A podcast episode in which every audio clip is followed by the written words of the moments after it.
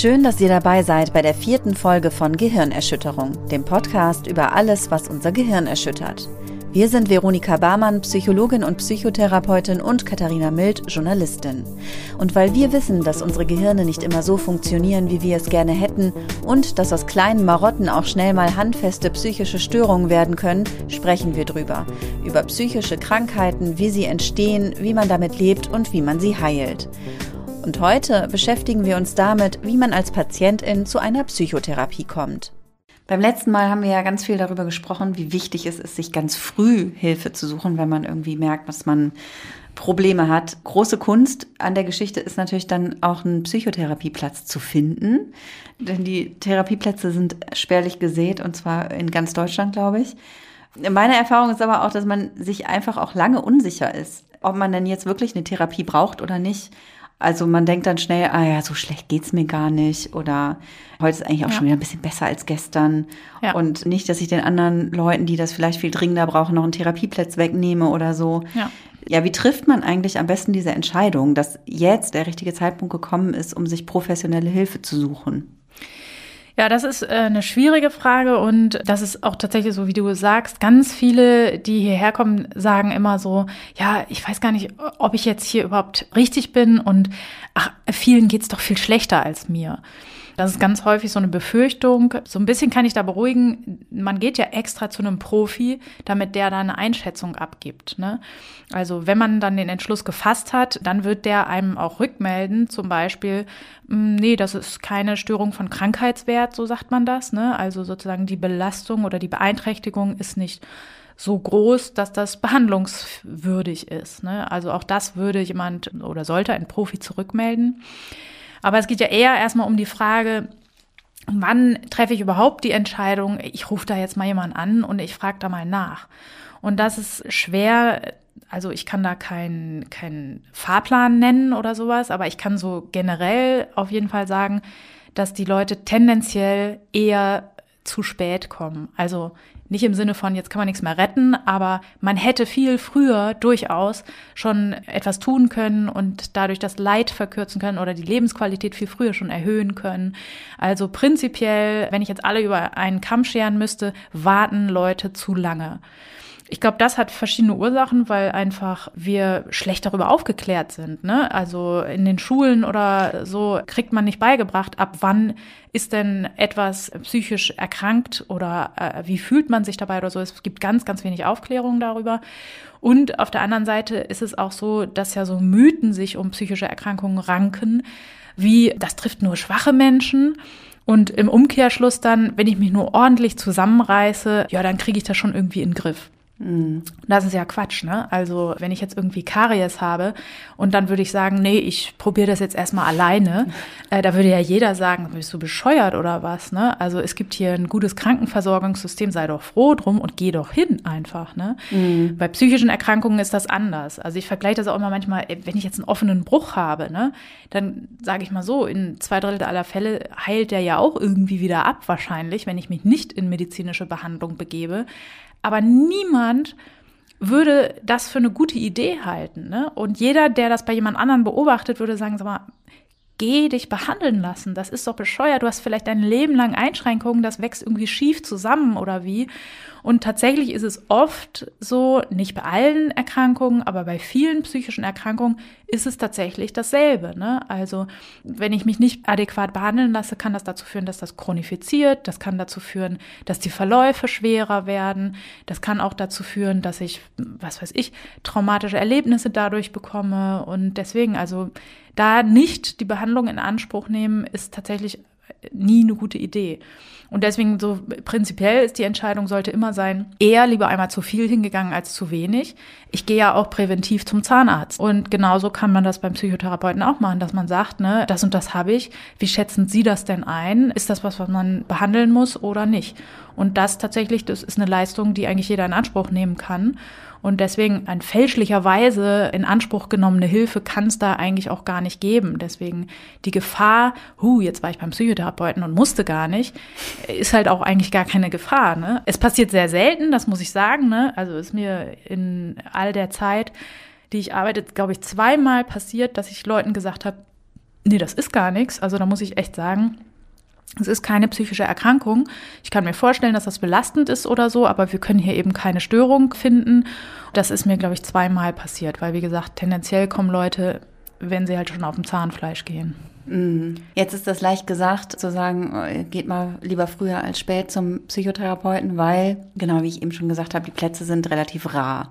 Das heißt, wenn ich jetzt die Entscheidung getroffen habe, ich will jetzt mal mir professionelle Hilfe suchen, ich will jetzt mal irgendwie mein Problem angehen, wo fange ich am besten an zu suchen? Also früher hätte man gesagt, guckst du ins Telefonbuch. Mhm. das kann man, glaube ich, heute immer noch machen. In den gelben Seiten gibt es, glaube ich, die sogenannte Therapeutenliste. Die meisten sind ja heutzutage aber online vernetzt und deswegen, das wäre natürlich der erste Schritt, dass man im Internet nachschaut. Und da gibt es verschiedene Adressen. Also man kann zum Beispiel auf der Seite der Kassenärztlichen Vereinigung des jeweiligen Landes schauen. Da gibt es eigentlich in der Regel, kann man sich da durchklicken, dass es da irgendwie Patientenbereiche gibt, wo eben man speziell Therapeuten suchen kann. Und dann muss man sich da eine Liste ausdrucken und bei der momentanen Lage ist es tatsächlich so, dass man sehr viel telefonieren muss. Also aus denjenigen, die niedergelassen sind, die Therapeuten rauszufiltern, die freie Plätze haben, das kann sehr, sehr anstrengend sein. Und das, also ich habe das nicht selten, dass Leute 20, 30 Therapeuten vorher angerufen haben, bis sie dann sozusagen jemanden gefunden haben, der einen Platz frei hat. Man kann auch über die Seite der Psychotherapeutenkammern gehen. Da gibt es auch sozusagen seriöse Suchmaschinen, die niedergelassenen Therapeuten anzeigen. Ganz gut ist es auch, wenn man schon sein Problem ein bisschen einschätzen kann und zum Beispiel weiß, welche Art von Therapeut man gerne haben möchte. Da kann man oft auch auswählen schon vorher und sagen, was weiß ich, ich möchte jemanden, der tiefenpsychologisch fundiert arbeitet und das kann man voreinstellen und dann kriegt man nur die ausgedruckt zum Beispiel. Aber es gibt ja neben, also neben der Option, sich Therapeuten selber rauszusuchen und die durchzutelefonieren, gibt es ja auch die Option, glaube ich, sich zentral über die Kassenärztliche Vereinigung auch einen Termin bei irgendjemandem vermitteln zu lassen. Würdest du diesen Weg auch empfehlen? Ja, also es sei denn, man hätte vorher schon Kriterien, dass man sagt, ich möchte aber auf jeden Fall zu einem Mann gehen oder so, ne, dann kommt das natürlich nicht in Frage so richtig, wobei man da ja auch Glück haben kann. Aber ja, was du sagst, ist sozusagen seit April 2017 gibt es diese weitere Möglichkeit, die geschaffen wurde. Und zwar sind das die sogenannten Terminservice-Stellen. Und da kann man eben anrufen und kriegt dann innerhalb von einer Woche einen Termin für eine Sprechstunde vermittelt, der dann innerhalb der nächsten vier Wochen stattfindet. Also das hat man gemacht, weil man gesagt hat, die Versorgung von psychisch Kranken geht viel zu langsam mhm. und wir müssen da irgendwie schneller sozusagen Abhilfe schaffen und deswegen gibt es jetzt diese Gesetzmäßigkeiten und diese Sprechstunden. Vom Gedanken her wirklich, wirklich schön. In der Praxis gestaltet sich das natürlich ein bisschen anders, weil tatsächlich gibt es dadurch, dass es jetzt Terminservicestellen gibt, gibt es natürlich nicht mehr psychotherapeutische Plätze. Da liegt eben das Problem, also es ist eher so, dass es weniger Plätze gibt, weil Therapeuten eben angehalten sind, so und so viel Plätze für diese Sprechstunden freizuhalten und das sind 100 Minuten die Woche, das heißt, das sind zwei Therapieplätze bei einem halben Kassensitz und dann habe ich eben schon mal zwei Plätze weniger. Und was man dann eben bekommt, ist ein erster Termin Termin und zwar ohne die Garantie auf einen Therapieplatz. Mhm. Das macht in ganz seltenen Fällen Sinn. Das macht zum Beispiel Sinn, wenn ich genau das, was wir eben gesagt haben, ne, wenn ich die Frage habe, habe ich überhaupt was, wo ich mich überhaupt um einen Platz für Psychotherapie bemühen muss, dann macht das Sinn, so einen Termin vermittelt zu bekommen, dahin zu gehen, sein Anliegen zu schildern und ein professioneller Mensch schätzt ein, ja, Sie brauchen Psychotherapie oder nein, brauchen Sie nicht. Wenn ich jetzt seit Jahren an schweren Depressionen leide, brauche ich diese Einschätzung nicht. Und bei dem großen Prozentsatz aller Betroffenen ist das der Fall. Die wissen, dass sie Psychotherapie brauchen. Ne? Und dann macht es eben nicht so viel Sinn, zu einem Therapeuten zu gehen, der dann einschätzt, ja, sie haben wahrscheinlich Depressionen. Da lachen Leute dann auch gerne und sagen, das weiß ich selber, deswegen bin ich ja hier. Und dann halt zu sagen, ja, sie brauchen Psychotherapie. Ja, das weiß ich auch schon selber. Und dann als nächstes zu sagen, ja, einen Platz kann ich Ihnen aber leider nicht anbieten, weil ich nur diese eine Sprechstunde gerade anbieten kann. Hm. Und dann ist es auch so, dann fragen natürlich Leute mich auch so, ja, und was soll ich jetzt machen? So, also das weiß ich alles schon vorher, was sie mir jetzt gesagt haben, aber ich brauche jetzt einen Therapieplatz, was soll ich denn jetzt tun? Und ja, das, was ich dann halt immer sagen kann, ich kann dann wieder zurück an die Terminservicestelle verweisen, wo die Leute zum Teil, zu Beginn war das so, da haben die einfach noch eine Sprechstunde vermittelt bekommen, bei noch irgendjemandem anderen, der dann vielleicht auch sagt, ich habe keinen Platz frei. Und ja, es gibt auch die Möglichkeit, ich kann auch ankreuzen, dass es ein sehr dringender Fall ist, zum Beispiel. Also ich als Psychotherapeut kann das einschätzen. Und dann ist die Terminservicestelle zum Beispiel verpflichtet, innerhalb von, ich glaube, drei oder vier Wochen jemandem einen ambulanten Therapieplatz anbieten zu können. Aber wie gesagt, es gibt ja gar nicht mehr Plätze durch diese Umstellung des Systems und deswegen kann auch die Terminservicestelle das oft nicht machen und deswegen müssen die dann alternativ an ein Krankenhaus verweisen. Und das mhm. wollen ja ganz viele nicht. Ne? Also die Entscheidung, gehe ich in die Klinik oder mache ich ambulante Therapie, davon abhängig zu machen, weil gerade innerhalb von vier Wochen kein Platz da ist, das ist ja absolut sinnfrei. Ne? Und das wollen ganz viele Leute auch nicht. Ne? Also man mhm. kann auch über die Terminservicestellen gehen, ist immer die Frage, ob das einen weiterbringt oder nicht. Mhm. Jetzt ist es dann so, dass die Psychotherapeutinnen und Psychotherapeuten meistens irgendwelche Sprechstunden haben, also sehr individuelle Sprechstunden, wann sie telefonisch erreichbar sind, um mit ihnen halt darüber zu sprechen, ob sie einen Therapieplatz frei haben. Genau, und ganz viel hängt aber ja natürlich dann auch davon ab, ob dieser Mensch mir irgendwie am anderen Ende der Leitung auch sympathisch ist. Also nicht nur, ob, der, ob ich dann jemanden finde, den erreiche in seiner Sprechzeit und ob der dann auch einen Platz frei hat, sondern ob der Mensch mir auch irgendwie sympathisch ist. Gibt es da irgendwie, weiß ich nicht, irgendwas, wo du sagst, da sollte man vielleicht schon am Telefon irgendwie drauf achten, das sollte man nachfragen? Ja. Also ja, da sprichst du das Hauptdilemma an. Ne? Es geht ja nicht darum, dass ich bei irgendeinem Hampelmann irgendwie einen Platz kriege, sondern es geht ja darum, dass ich jemanden finde, mit dem ich mir eine konstruktive Arbeitsweise vorstellen kann. Ne? Das kommt ja bei, bei der ganzen Lage, äh, wie sie ist, noch oben drauf. Ne? Also es reicht ja nicht, wenn ich irgendwo einen Therapieplatz kriege, sondern es muss ja jemand sein, wo ich mir vorstellen kann, ich kann mich öffnen, ich vertraue demjenigen ein Stück weit, der ist fachlich ausreichend und so weiter. Ne? Ja, also in der Sprechstunde anrufen ist immer eine gute Idee. Ich persönlich finde das immer gut, wenn der persönliche Kontakt vorher da ist, weil ich eben auch am Telefon schon einige Dinge auswählen kann. Also zum Beispiel, das war die erste Sprechstunde, die ich machen musste, die mir von der Terminservicestelle zugewiesen wurde. Da hatte man ja noch gar keine Erfahrung damit. Da kam jemand mit äh, einer Problematik, einer ganz starken Adipositas. Und ich bin absolut nicht auf Essstörungen spezialisiert und das wäre normalerweise am Telefon sofort aufgefallen. Ne? Da hätte mich die Person gefragt, sind Sie darauf eingerichtet? Bin ich barrierefrei oder ähm, habe ich spezielle Stühle? Habe ich alles nicht gehabt? Ne? Die stand dann einfach da und das ist wirklich sehr, sehr unangenehm dann auch einfach. Ne? Und deswegen telefonieren finde ich immer besser, weil man da viele Sachen schon im Vornherein ausschließen kann. Mhm. Und von dem her, ob man sozusagen, ob jemand passt oder nicht, da ist ein Telefonat natürlich immer eine, ganz kurze Zeitspanne nur, die ich habe. Da würde ich einfach schlichtweg darauf achten, ist derjenige freundlich, zugewandt, was habe ich für ein Gefühl dabei, ne? Also kommt er mir hektisch vor, habe ich das Gefühl, der hört mir nicht gar nicht richtig zu oder ähnliches. Also wenn ich ein richtig schlechtes Gefühl habe, dann auch ruhig nochmal weiter probieren einfach. Ne? Und ansonsten ist der nächste Schritt wahrscheinlich so dieses Erstgespräch, also so ein, ja, erstmal auch so eine Stunde ist es, glaube ich, ne, wo man sich dann auch erstmal so ein bisschen beschnuppern kann. Ich glaube, davon bezahlt die Krankenkasse sogar auch mehrere. Ne? Wenn man das Glück hat, mehr als einen Therapeuten oder eine Therapeutin ja. zu finden, die Plätze frei hat, dann darf man auch nicht nur einen probieren, sondern mehrere. Wie läuft denn das ab mit diesem Erstgespräch? Also das ist ja diese Sprechstunde und die Abrechnungsziffer dauert 25 Minuten und man kann pro Behandlungsfall sechs Stück abrechnen quasi. Und viele Therapeuten legen dann immer zwei zusammen. Das mache ich auch, weil ich finde, ein Erstgespräch ist schon relativ kurz. Ne? Mhm. Also da eine diagnostische Einschätzung in 50 Minuten zu machen, ist schon manchmal gar nicht so leicht. Und das finde ich schon knapp bemessen. Deswegen 25 Minuten wäre mir persönlich viel zu kurz.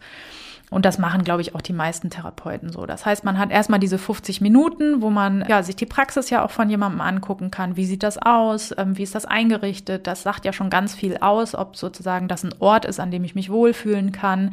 Ist das irgendwie ein altes, verknautschtes, können ja auch Leute das gemütlich finden oder ist das bei mir sagen Leute immer gern, oh, das ist aber clean und modern bei Ihnen so, ne? Ja, offensichtlich.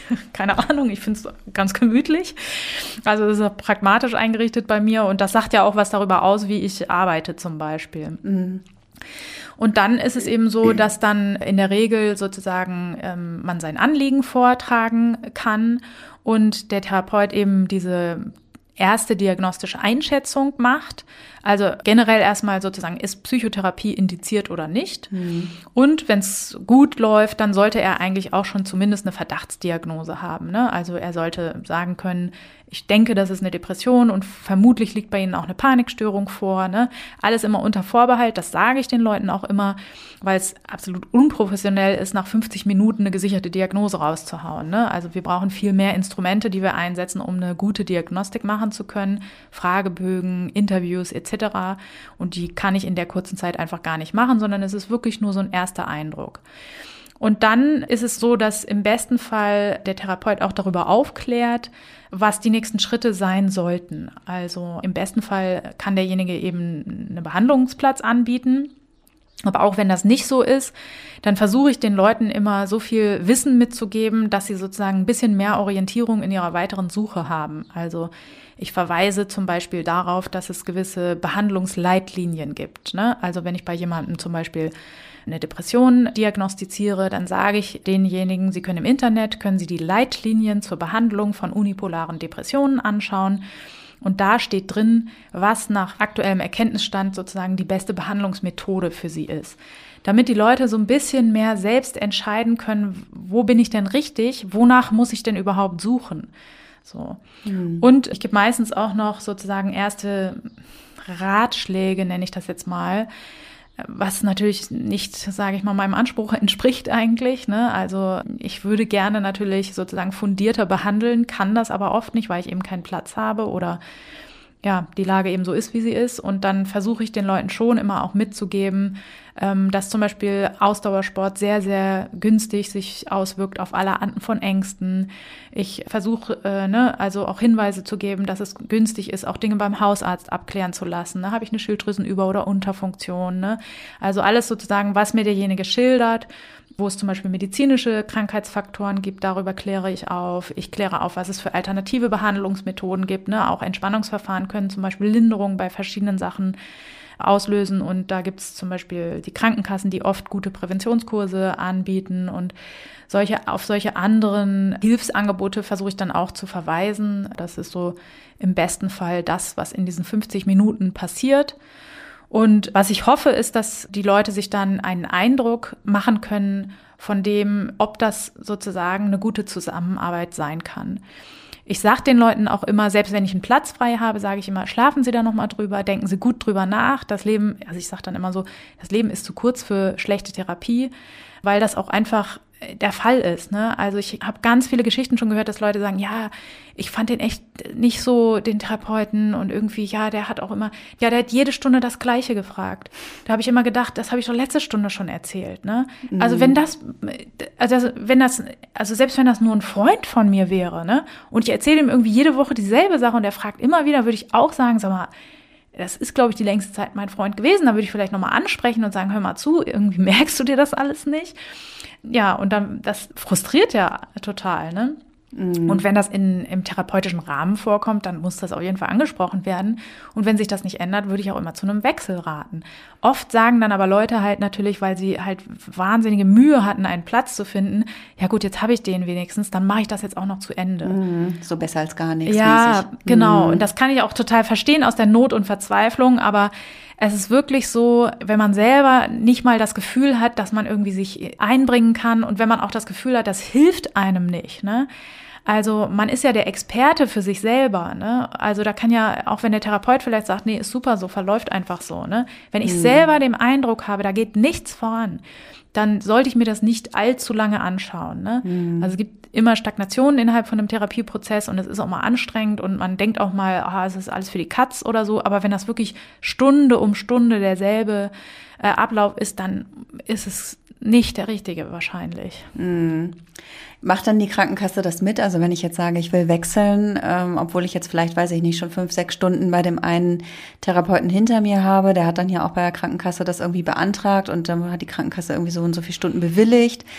Also das kann ich mir vorstellen, dass es auch eine Angst ist, die da mitspielt. Ne? So Gott, wenn ich jetzt wechseln will, nicht, dass die Krankenkasse das dann streicht oder so. Ja, also in der Regel sind solche Wechsel möglich. Das kommt immer darauf an, wann und wo man in der Therapie gerade ist. Aber tatsächlich im sozusagen schlechtesten Fall muss der Therapeut eben das äh, etwas aufwendiger beantragen bei der Krankenkasse, aber in der Regel ist das möglich. Wie bei allen anderen Behandlungen auch. Ne?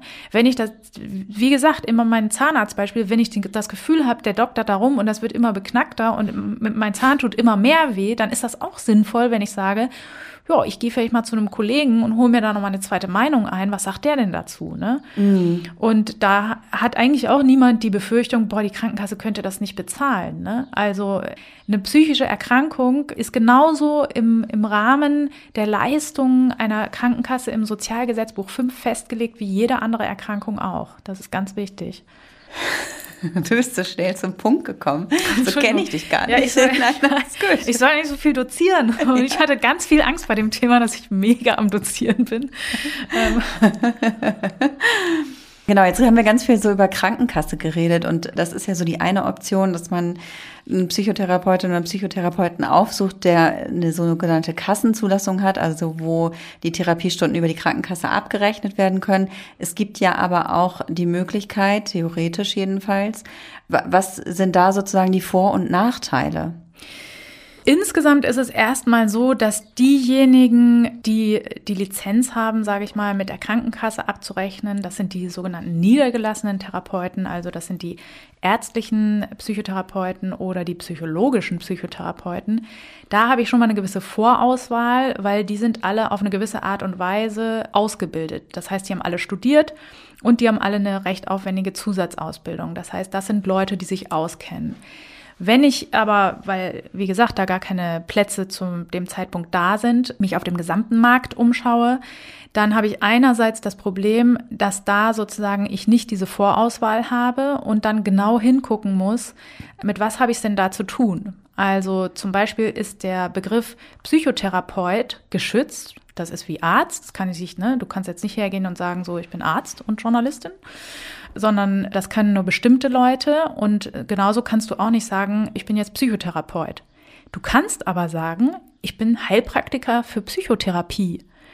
Und dieser relativ marginale Unterschied in der Formulierung macht halt einen sehr, sehr starken Unterschied in dem, wie jemand eventuell ausgebildet ist. Weil Heilpraktiker für Psychotherapie kann ich halt mit einer, gelinde gesagt, leichten Multiple-Choice-Prüfung beim Gesundheitsamt machen. Da muss ich einen gewissen Betrag Geld bezahlen und ein gewisses Fachwissen vorweisen, was wirklich, wenn man es vergleicht, mit einem Diplomstudiengang und einer Approbationsausbildung, also es ist wirklich ein Unterschied wie Tag und Nacht. Deswegen muss nicht jeder sozusagen, der jetzt nicht die Lizenz hat, schlecht sein, auf gar keinen Fall. Aber ich sollte dann zumindest sehr, sehr genau hingucken, mir die Vita angucken und schauen, woher hat er denn sein Wissen? Ne? Wo, wie ist er denn ausgebildet? Hat er denn überhaupt studiert? Ne? Und wenn ja, was hat er denn studiert? Ne? Also da gibt es viele, die irgendwie BWL studiert haben und dann irgendwie nochmal einen kleinen Heilpraktiker machen. Ne? Da müsste ich natürlich genau hingucken, gut, was hat er denn dann noch für Ausbildungen? Kann der mir überhaupt helfen? So. Mhm. Das ist erstmal ganz, ganz wichtige Sache. Und dann ist es so, tatsächlich ist aber dieses System, dass diese Lizenzen mit den Krankenkassen abzurechnen, ganz rar gesät sind. Das ist auch der Grund, warum es so wenig Therapieplätze gibt. Wir haben viel mehr Therapeuten eigentlich, aber die haben eben nicht die Lizenzen. Und dieser Überhang, der führt dazu, dass viele gut ausgebildete, approbierte Psychotherapeuten rumhängen und eben nicht das Recht haben, direkt mit den Krankenkassen abzurechnen. Die haben aber das Recht, eine Heilbehandlung durchzuführen. Und da gibt es das sogenannte Kostenerstattungsverfahren. Das wird jetzt sagen wir mal, immer mehr erschwert. Ne? Die Krankenkassen wollen das nicht gerne, dass das gemacht wird, weil das ja auch sozusagen A, ein Zeichen dafür ist, okay, es stimmt offensichtlich was nicht im System. Ne? Mhm. Und die Argumentationslage auf politischer Ebene ist ja immer so, ja, es gibt eigentlich genug Psychotherapeuten. Ja, eine Argumentation war ja immer, die sind nur äh, telefonisch nicht erreichbar. Ne? Deswegen gibt's ja jetzt diese Sprechstunden, wo ich persönlich dann zum Beispiel am Telefon hänge und 17 Leuten hintereinander sage, nein, ich habe keine Plätze. Nein, das tut mir sehr leid. Ja, ich weiß, dass es schlimm ist.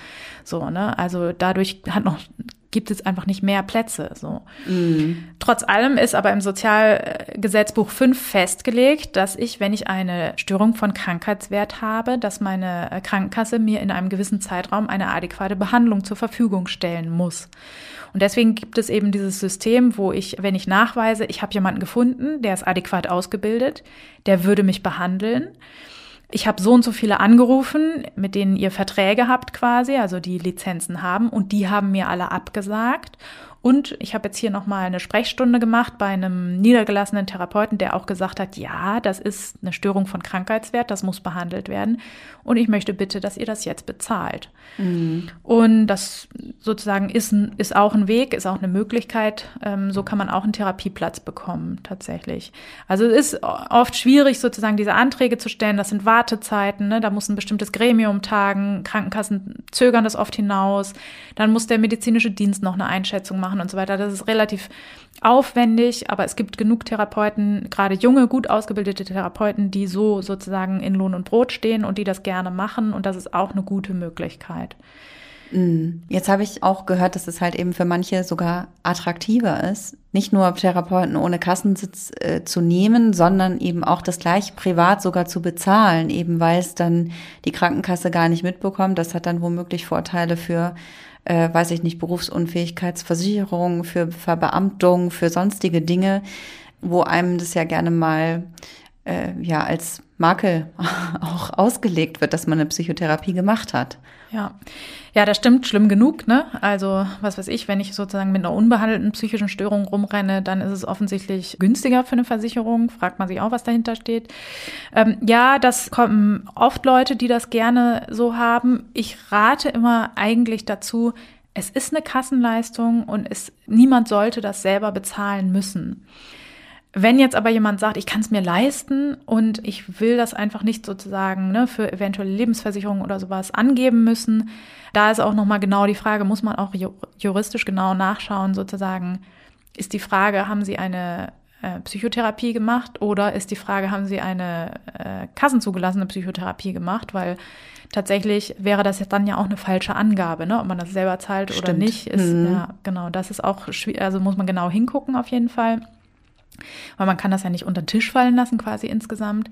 Oft kommen Leute, die Angst haben, dass das negativ ausgelegt ist, äh, wird für Verbeamtungen zum Beispiel, die das dann auch selber zahlen möchten.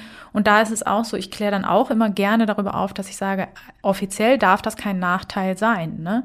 Mhm. Also das ist sozusagen geregelt, dass da keine Diskriminierung stattfinden darf. Und deswegen kann das auch nicht der offizielle Grund sein, warum jemand nicht verbeamtet wird.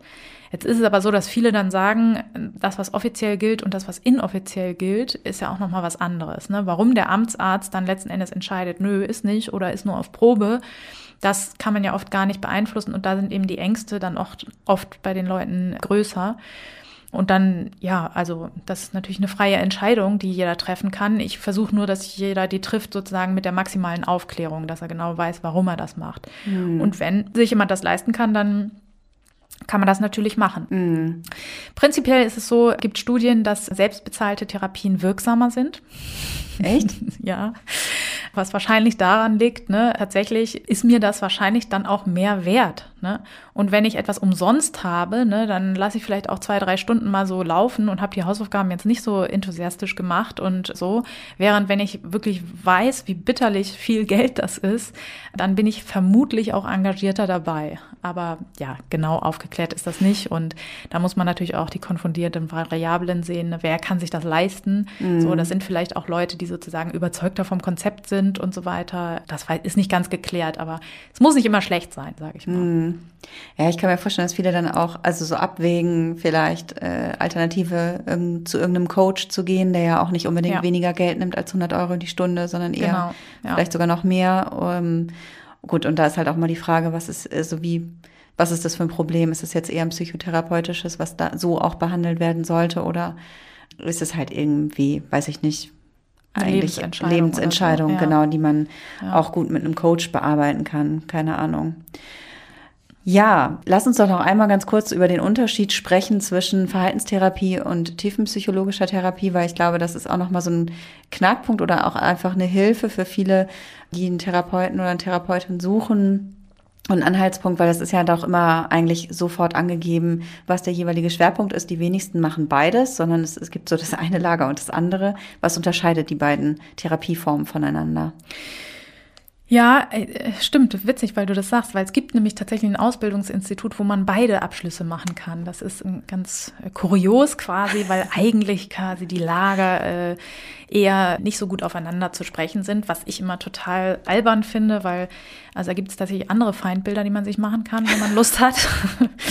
also es gibt verschiedene Therapieformen, ähm, die von der Krankenkasse bezahlt werden. Das sind drei Stück. Einmal ist es die klassische Analyse, ne? also das sozusagen, was Freud damals entwickelt hat, was auch eine, also muss ich immer wieder sagen, der hat wirklich eine Hammer-Idee gehabt. Ne? Also damals hat halt noch nie jemand irgendwie überhaupt davon gesprochen, dass es sowas gibt wie eine Seele und dass es da Prozesse gibt, die unser Leben und unser Sein beeinflussen. Das war schon hammermäßig. Ich finde, man kann es schon noch ein bisschen stärker überarbeiten, als es jetzt die Psychoanalytiker tun oder getan haben. Ne? Also da ist noch sehr viel da drin verhaftet, sozusagen, was die Ursprünge sind von Psychotherapie. Und im Ablauf ist das so, dass tatsächlich in der klassischen Analyse es immer noch so ist, dass der Patient auf der Couch liegt und vom Therapeuten abgewandt ist, damit er sozusagen mehr Freiraum hat für seine Assoziationen und Gedanken, die dann aus ihm herauskommen. Und dass der Patient dann eben frei assoziiert, also einfach erzählt, aber ich bin überhaupt kein Experte für diese anderen Verfahren, die ich nicht erlernt habe. Ich äh, habe das zum Teil in der Ausbildung gehabt, aber ich habe wenig Ahnung davon. Aber ungefähr so die Unterschiede kann man so skizzieren, dass es da dann darum geht, frei zu assoziieren und dann sollen sozusagen frühe Konflikte, die man in seiner Entwicklung erlebt hat und deren Auswirkungen oder die man selbst verdrängt hat, also die man gar nicht mehr erinnert, die sollen dann hervorkommen quasi und der Therapeut soll auch, also heutzutage ist es schon so, dass die schon auch Hilfestellung dabei geben. Früher war es so, dass der oft auch gar nichts dazu gesagt hat. Und heute so ist es oft so, dass die dann schon Hilfestellung geben, damit sozusagen die Auswirkungen dieser Konflikte einem bewusst werden und man eben ja daraus resultierend dann sich irgendwelche Veränderungen ergeben, die dann auch zu Linderungen von Krankheiten führen. Zum Offiziellen ist das so, dass es da so ist, dass man mehrere Termine die Woche oft hat, zwei bis drei, und das auch über mehrere Jahre oft geht. Also zwei, drei, vier, fünf Jahre kann das sein. Krass. Das ist eine es Lebensaufgabe. Ist, genau. Also ich bin immer so, ich bin halt ein sehr pragmatischer Mensch und ich denke mir immer so, wenn ich jetzt akut ein schlimmes Problem hat und also das, wie gesagt, ne, ich komme zum Zahnarzt und habe einen Auer Zahn und der sagt ja, wir machen das jetzt mal fünf Jahre lang, da würde ich schon alter, da würde ich echt, wäre ich echt nicht besonders motiviert. Mhm. Das ist aber von Mensch zu Mensch unterschiedlich und ich habe durchaus auch Menschen schon getroffen, die gesagt haben, das war super, das hat mir wahnsinnig viel geholfen in meinem Leben, so, ne? Genau, das zweite Verfahren, was von den Krankenkassen anerkannt ist, ist die tiefenpsychologisch fundierte Therapie. Und dies sozusagen von der Historie auch aus der Psychoanalyse und dieser sozusagen diesem Gedankenkonstrukt entwachsen und ist aber, ja, ich weiß auch nicht, ob das nicht äh, zu laienhaft von mir ausgedrückt ist, aber die ist irgendwie ein bisschen praktischer ausgerichtet. Also da ist es so, ich sitze dem Therapeuten gegenüber, schaue den auch an, der sagt auch ganz viel zum Beispiel. Aber von der Theorie her ist es auch so, dass man davon ausgeht, dass Konflikte, die ich früh erlebt habe, dass die mein heutiges Handeln bestimmen. Und diese Bearbeitung der Konflikte ist eben sozusagen Teil der Therapie und das soll dann dazu führen, dass ich mich ja im Endeffekt wahrscheinlich auch anders verhalte, aber dass Symptomatiken sich auflösen einfach. Oft ist es so, dass sozusagen Tiefenpsychologen der Meinung sind oder Verfechter dieser Theorie, dass das eine nachhaltigere Lösung der Probleme ist, weil sozusagen die dahinterliegenden, zugrunde liegenden Konflikte bearbeitet werden und dass die Verhaltenstherapie quasi nur an der Oberfläche kratzt. Mhm. Also ganz früher war es so, dass dann auch quasi die Verhaltenstherapeuten oder habe ich auch schon gehört, ne, ach, ihr seid doch nur so Hundetrainer, ihr macht ja nur hier Klickertraining und wenn eine Patient gut war, dann gibt's ein Leckerli und wenn nicht, dann nicht so. Also ja, was ich immer dazu sage, ist, also man muss sich auch nicht einbilden, dass wir jetzt groß anders sind als Hunde. Also wenn wir belohnt werden, dann machen wir Verhalten mehr und wenn wir negative Konsequenzen spüren, machen wir sie weniger. Und das ist ja schon mal ein ganz, ganz wichtiger Mechanismus, mit dem ich ganz viel verändern kann. Ne? Also ich finde das gar nicht so also ich bin gar nicht beleidigt, wenn mich jemand als Hundetrainer bezeichnet oder als äh, Dompteur oder was. Und das andere ist natürlich, die Verhaltenstherapie hat sich natürlich auch weiterentwickelt und sozusagen die Anfänge waren so, die ersten Behavioristen nannte man die, die einfach rausgefunden haben, ah, okay, was sind denn so Lernprozesse einfach, ne? Also, was man vielleicht kennt, ist so der sabbernde Hund von Pavlov, der war zumindest auch schon mal in einer McDonalds-Werbung irgendwie Teil. Und da hat man eben rausgefunden, ah ja, okay, wenn ich jemandem irgendwie Fressen gebe und dann sabbert der und dann läute ich dabei immer eine Glocke, dann sabbert er auch irgendwann, wenn ich nur die Glocke läute. Das war ja damals eine neue Erkenntnis, ne? Also das wusste man einfach nicht. Und das waren so die Anfänge. Okay, wir können offensichtlich Verhalten formen. Und das andere ist, dass sozusagen Verhaltenstherapeuten davon ausgehen, dass das, wie ich mich verhalte, dass ich das erlernt habe. Und wenn ich sozusagen Störungen habe, dann habe ich offensichtlich etwas erlernt, was sich nicht so günstig auswirkt. Und dieses Umlernen, das ist eigentlich quasi der Schwerpunkt der Therapie. Auch von der Perspektive her ist es so, dass Verhaltenstherapeuten eher im Hier und Jetzt anfangen und äh, ne, sagen, okay, wir haben jetzt akut hier ein Problem, Sie können die Straßenbahn fahren, meinetwegen, als beliebiges Beispiel. Dann beheben wir als erstes diese Tatsache und sorgen dafür, dass sie wieder Straßenbahn fahren können und was sie sonst noch machen wollen. Und da bleibt man dann ja aber auch nicht stehen, sondern dann schaut man sich auch an, okay, welche Faktoren haben denn dazu geführt, dass sie das jetzt gerade bekommen haben und nicht vor drei Jahren oder in drei Jahren zum Beispiel. Mhm. Und oft kommt man dann eben auch an sogenannte, ja, also in der Verhaltenstherapie nennt man das dann Oberpläne. Das sind sozusagen strukturelle Glaubenssätze, die jemanden ausmachen. Und das ist oft äquivalent zu dem, was ein Tiefenpsychologe dann eben Grundkonflikt nennen würde. Und das finde ich dann auch immer so ein bisschen, diese Grabenkämpfe zwischen diesen Therapieformen finde ich ehrlich gesagt oft ein bisschen albern, weil, wie gesagt, wenn man ganz genau hinguckt, sind es oft nur unterschiedliche Begrifflichkeiten und man muss eben auch schauen, jeder ist ja anders, ne? Also viele wollen sich das eher sozusagen auf einer theoretischen Ebene angucken und wollen viel über die Ursachen sprechen. Warum bin ich denn so geworden, wie ich bin? Für die ist das ganz, ganz essentiell und wichtig. Und andere sagen, ja, das gucke ich mir dann auch irgendwann gerne nochmal an, aber jetzt möchte ich erstmal mein Problem lösen. Ne? Und je nach sozusagen verschiedener Lage sollte es auch verschiedene Angebote geben. Mm. Deswegen, ich finde das immer ganz gut eigentlich. Ja, also eigentlich hängt ganz viel davon ab, wie man individuell so drauf ist und was man irgendwie, welche Herangehensweise man einfach irgendwie charmanter findet für und vielleicht auch fürs konkrete Problem. Ist ja auch nochmal ein Unterschied, ne? Also ja, genau, das stimmt auf jeden Fall. Ne? Es gibt auch sozusagen die unterschiedlichen Verfahren sind auch je nach Diagnose unterschiedlich indiziert. Also wenn ich zum Beispiel Angststörungen habe, dann ist sozusagen die Verhaltenstherapie, die auch eben konfrontative Verfahren beinhaltet, das Mittel der Wahl und das sollte ich eben auch wissen. Ne? Also wenn ich das habe, dann ist das auf jeden Fall die günstigere Variante. Aber viele andere Störungen, da kann ich mir einfach sozusagen, kann ich mir das auch aussuchen und dann, ich sollte vielleicht auch schauen, sozusagen, ist mir wichtiger, welches Verfahren der Therapeut ausübt oder ist mir die Persönlichkeit des Therapeuten wichtiger? Also ich würde zum Beispiel mit einem Problem auch zu einer tiefenpsychologisch orientiert arbeitenden äh, Therapeutin oder Therapeuten gehen, wenn mir derjenige total zusagt und ich da weiß, da kann ich mich öffnen und da kann ich auch Sachen machen, vor denen ich vielleicht sonst Angst hätte. Mhm. Und das wäre mir, glaube ich, wichtiger, als dass jetzt jemand zum Beispiel verhaltenstherapeutisch ausgebildet ist. So, also da muss man immer abwägen, was für Prioritäten man einfach setzt. Ja, wenn man jetzt nochmal zusammenfasst, was sozusagen den perfekten Therapeuten oder den perfekt, die perfekte Therapeutin für mich persönlich ausmacht oder beziehungsweise wie man herausfindet, dass man an die richtige Therapeutin oder den richtigen Therapeuten gelangt ist. Ich könnte mir vorstellen, äh, was ja auch äh, hilfreich ist, auf jeden Fall im Erstgespräch darauf zu achten, dass der Therapeut oder die Therapeutin einem irgendwie vermittelt, okay, wie würde es weitergehen? Also wenn wir jetzt hier äh, an dieser Stelle weitermachen, was erwartet mich? Also ja. das kann ich mir vorstellen, das ist total der zentrale Punkt neben halt eben der Sympathie. Worauf muss man noch achten? Ja, das, was du gesagt hast, ist wichtig. Das ist so ein bisschen der Punkt Transparenz. Das ist natürlich ein bisschen auch von Mensch zu Mensch unterschiedlich und von Therapeut zu Therapeut. Mir persönlich ist das sehr, sehr wichtig, weil ich immer der Meinung bin, also Therapie ist eigentlich der Vorgang, ich habe eine Menge Fachwissen zu, was weiß ich, zum Beispiel gewissen Angststörungen, braucht das aber im Moment gar nicht. Derjenige, der vor mir sitzt, braucht es aber. Und ich finde sozusagen, eine Therapie ist gut gelaufen, wenn da einfach so ein Wissenstransfer stattgefunden hat und derjenige am Ende der bessere Therapeut für die Störung XY ist, als ich es bin. Und dafür ist natürlich Transparenz ganz, ganz wichtig. Also ich kenne auch viele Leute, die beim Therapeuten waren und gesagt haben, das war super, ging mir total viel besser hinterher. Wenn man aber fragt, warum denn, woran lag das denn, können die das nicht beantworten.